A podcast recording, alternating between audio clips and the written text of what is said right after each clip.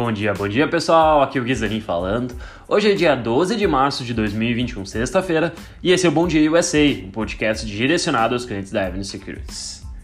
Na quinta-feira, o SP500 fechou em alta recorde com o presidente Joe Biden assinando o acordo de estímulos histórico para os Estados Unidos. Com isso, o Dow Jones subiu 0,58%, o SP, como eu falei, 1,04% e o Nasdaq 2,52%.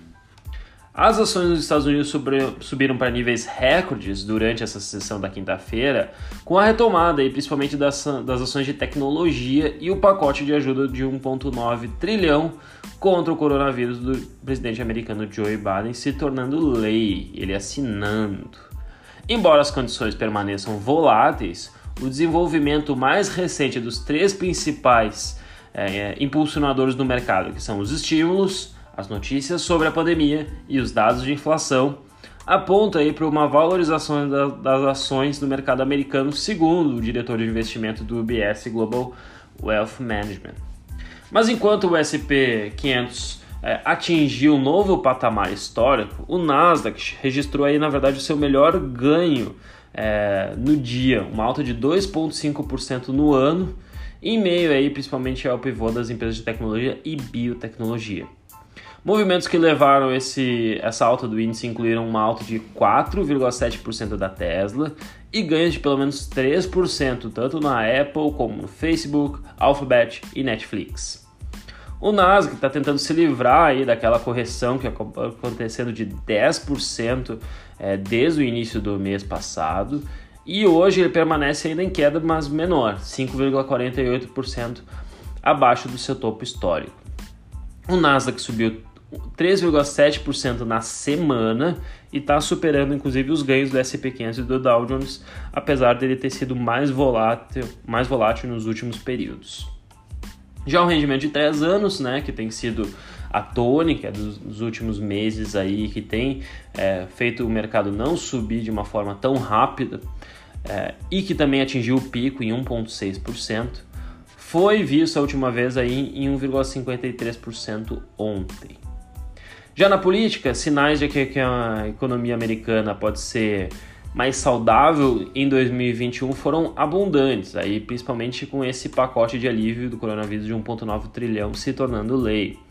O plano vai ser enviar pagamentos direto aos americanos de 1.400 dólares e também vai colocar cerca de 20 bilhões em vacinas contra o Covid, 350 bilhões em ajuda a governos estaduais e também o Biden anunciou na quinta-feira à noite, após o seu discurso oficial, o primeiro discurso oficial à nação, que tornaria todos os adultos elegíveis à vacina até dia 1 de maio, em seu primeiro é, comunicado oficial. Os investidores também aplaudiram uma leitura um pouco melhor do que era esperado sobre os pedidos de seguro-desemprego semanal, que mostraram declínio né, no número de candidatos pedindo benefícios por causa do desemprego. Já falando de petróleo, o contrato Brent, que é o contrato de maio, fechou em alta de 2,54% ontem, cotado a 69 dólares 63 por barril, enquanto o WTI avançou 2,45%, subindo a 62 dólares. Falando de setores, a maior alta, que nem eu falei, foi o setor de tecnologia, o XLK, com 2,3% de alta. E em mais um dia aí, principalmente volátil para esse setor. E biotecnologia também subiu 3,84%. Já na ponta negativa, a gente teve principalmente aí o setor financeiro XLF, mas uma queda de apenas 0,36%. Por fim, o dólar comercial, que também fechou em queda ontem, 1,93%, cotado a 5,5428 reais, em um novo, digamos assim, humor positivo, um apetite a risco global e também a ajuda da aprovação da PEC emergencial é, acabou estimulando um pouco de uma forma positiva o mercado como não se via no passado. Bom, vamos para hoje. O que, que a gente está vendo hoje? Hoje a gente está vendo um mercado é, asiático bem diferente do mercado europeu. Tá? Na madrugada, as bolsas lá de Xangai e Nikkei fecharam em alta, 0,47 e 1,73 respectivamente. Já na Europa, a Eurostox opera em queda de 0,55%, hoje é 8h30 da manhã quando a gente está vendo isso. o CAC 40 cai 0,15%, o DAX índice alemão 0,66% e na Inglaterra o FTSE 100 0,34%. Já os futuros americanos também operam em leve queda, na verdade o Nasdaq está caindo bem mais, 1,73%, mas o SP 500 0,58% e o Dow Jones apenas 0,09%, que eu estava comentando antes, né? Ano passado, o grande destaque, o ativo que mais subia e que menos caía era o Nasdaq. Esse ano, infelizmente, está sendo o contrário. É, o Nasdaq é um dos que mais cai, o que mais sobe num dia, e o Dow Jones tem sido bem mais estável. Por fim, na agenda econômica, a gente também tem destaque hoje apenas é, dados de PMI da zona do euro, então é uma agenda bem menos relevante nesse sextou. Agora vamos falar de ativos. A gente vai falar de dois ativos que a gente é, tem feito muito destaque. Ali, automóveis, e também vamos fazer uma retrospectiva aí de 2020 em relação ao início da pandemia. Como é que foi o início da pandemia e também como é que a gente está hoje. Antes de falar da Ali Autos, que inclusive está na nossa seleção Evan, vamos fazer essa retrospectiva rápida. Vamos pegar um ano pós-Covid. Há 365 dias atrás, a gente vê o que nas manchetes? Parecia praticamente um, um, romance ou ficção científica, porque a gente via NBA sendo suspensa, Brasileirão sendo suspensa, Tom Hawks anunciando que tinha pego o Covid-19, na época a gente não tinha nem adicionado o 19, que era a variante, e a OMS finalmente declarava que o coronavírus era uma pandemia global e as nações deveriam se fechar por completo. Isso foi um ano. E um, um ano depois, o que, que aconteceu com relação a dados de negócios, economia, saúde pública, para a gente colocar em perspectiva? Primeiro, saúde. Foram quase 118 milhões de pessoas em todo o mundo que adoeceram para o coronavírus e a gente teve 2,6 milhões de pessoas morrendo. Já nos Estados Unidos, os números foram 528 pessoas 528 é, mil pessoas morrendo devido ao Covid e o número de mortes nos Estados Unidos nesse mesmo período do ano passado, quer dizer, nesse dia, ano passado, era 38. Então foi de 38 a 528 mil, número bem assustador. Entretanto, a gente também tem as vacinas. O que, que a gente tem dados de vacinas? Mais de 321 milhões de doses de vacina foram é, administradas, né, injetadas nas pessoas em 118 países hoje. Para vocês terem perspectiva, um em cada quatro adultos nos Estados Unidos já recebeu a primeira dose de, de acordo com a Casa Branca. Então isso foi importante, mas como a gente falou, tem mais estímulos vindo aí para comprar mais vacinas. Falando de estímulos, incluindo aí um projeto de estímulos todos os projetos tímidos de Washington, né? Então, esse 1,9 trilhão, mais um, um que foi no ano passado, mais outros pacotes, foi um total de gasto de 5 trilhões em ajuda emergencial nos Estados Unidos. Para a gente ter uma referência, só o pacote de estímulos do Obama, após a grande recessão que a gente viu aí anos atrás, foi de apenas 840 bilhões, não chegou a um tri. Dessa vez a gente negocia, já gastou mais de cinco vezes em termos de estímulos econômicos. E empregos, apesar dos Estados Unidos, por exemplo, ter 370 criados 379 mil empregos no mês passado, a economia americana sentiu 9,5 milhões de desemprego com relação ao nível pré-pandemia em fevereiro de 2020.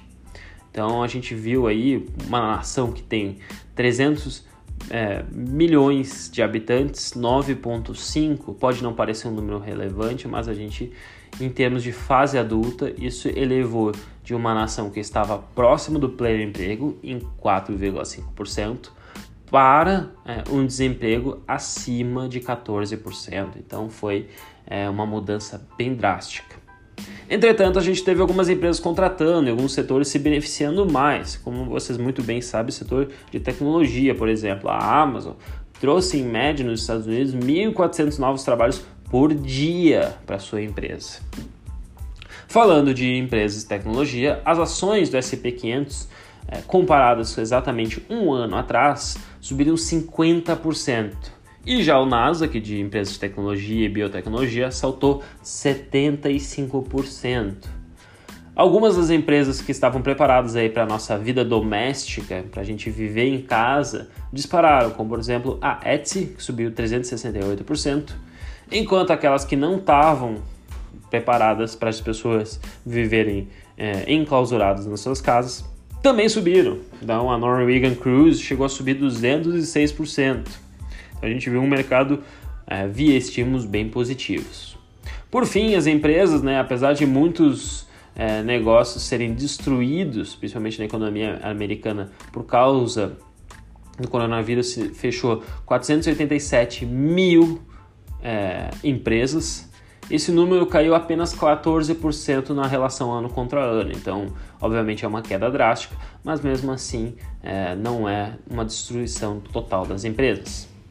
Já olhando para o futuro, o que, que, será que a gente vai ver? A gente teve o, o discurso do Biden marcando a última noite, mas como é que vai ser as próximas empresas? A gente está vendo principalmente um rotation entre empresas aí, por exemplo, do Dow Jones ligadas mais a utilities industrial se valorizando mais do que outras empresas de tecnologia. Será que essa tendência continua? Difícil saber, a gente nunca pode afirmar nada.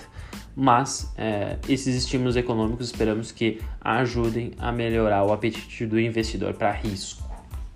E falando de risco e investimentos, que tal a gente falar aí de, de, um pouco mais de uma empresa que caiu 20% aí desde o início do ano? A montadora chinesa Li Autos, código LI, LI, listada na Nasdaq e é uma das nossas adições aí ao perfil pequenas é, e desconhecidas da seleção Avenue desse mês. E eu vou comentar um pouco mais sobre o case para quem não conhece. Para quem não sabe, a Li Autos é uma holding sediada na China que se dedica a projetos, desenvolvimento e fabricação, além de venda de veículos utilitários inteligentes e elétricos. Então a gente pode falar de SUV elétrico, EV. Ela também vende produtos aí é, periféricos, por exemplo, produtos como peças para os carros, e fornece também serviços relacionados, como postos de carregamento de energia, serviços de conexão à internet em veículos e também garantias vitalícias estendidas. Né? Então, ela vende seguros para carros. Ali, na verdade, é a primeira empresa é, de veículos elétricos nos, na China, ah, lembrando que ela é uma empresa chinesa, né?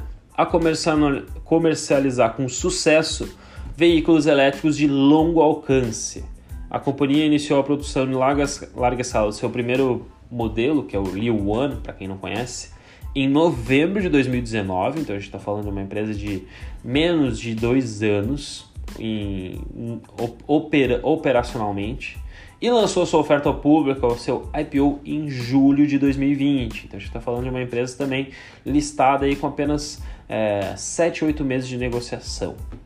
Uma das principais diferenças dali para as outras empresas do mesmo setor na China, segmento UV, é que, de novo, que a empresa é, do, do One SUV permite que os seus motoristas carreguem as baterias tanto com eletricidade como também com gás, que é também chamado é, tecnologia VI de alcance estendido. Isso é uma grande diferença, né? Porque essa vantagem de poder o gás faz com que, além da empresa possa vender para um público maior, os seus donos não fiquem dependendo apenas de tecnologia.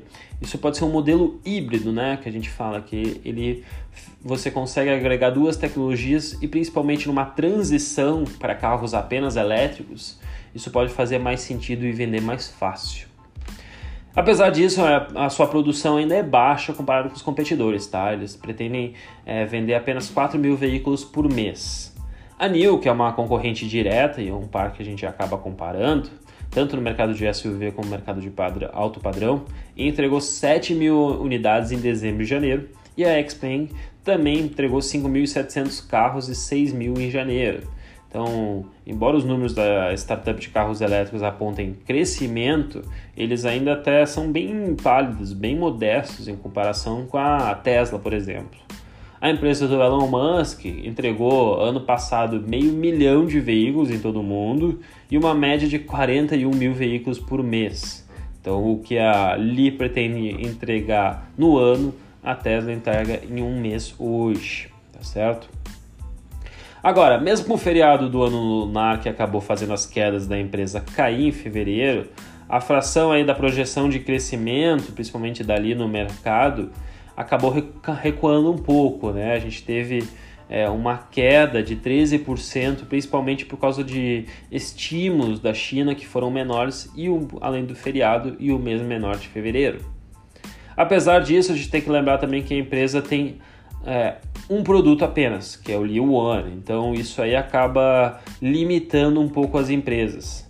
Segundo a, a analistas em geral, o que torna o Liu One mais atraente para os consumidores chineses, né, preocupados em ficar, é que eles não fiquem preocupados em ficar sem energia por causa das estações de carga, então eles possam utilizar a bateria. No ano passado, é interessante destacar que, a, que o Li One se classificou entre os 10 melhores utilitários, utilitários de luxo vendidos na China independente do tipo de combustível, tá? Se é elétrico, gás ou combustão tradicional. E a empresa também registrou uma receita de 4,15 bilhões de yuan, isso é mais ou menos 635 milhões de dólares, é, um crescimento de principalmente de 50, é, desculpa, de 102%. Além disso, a Li One projeta uma receita nos próximos três meses independente do resultado do último é, trimestre por causa do ano lunar, de 2,9 bilhões de yuans apenas no trimestre. Então, o que a gente vê no ano passado, a empresa já está fazendo nesse trimestre. Entre as vantagens é que um ativo que possui baixa dívida, então a gente está falando débito equity de apenas 0,2%, ela possui parcerias com a BYD, que é a fabricante é, também de carros elétricos na China, que inclusive o Warren Buffett investe. Na produção de baterias, então eles são eles têm participação em fábricas de baterias na China, que isso é muito importante. A gente vê a Tesla também indo nesse movimento.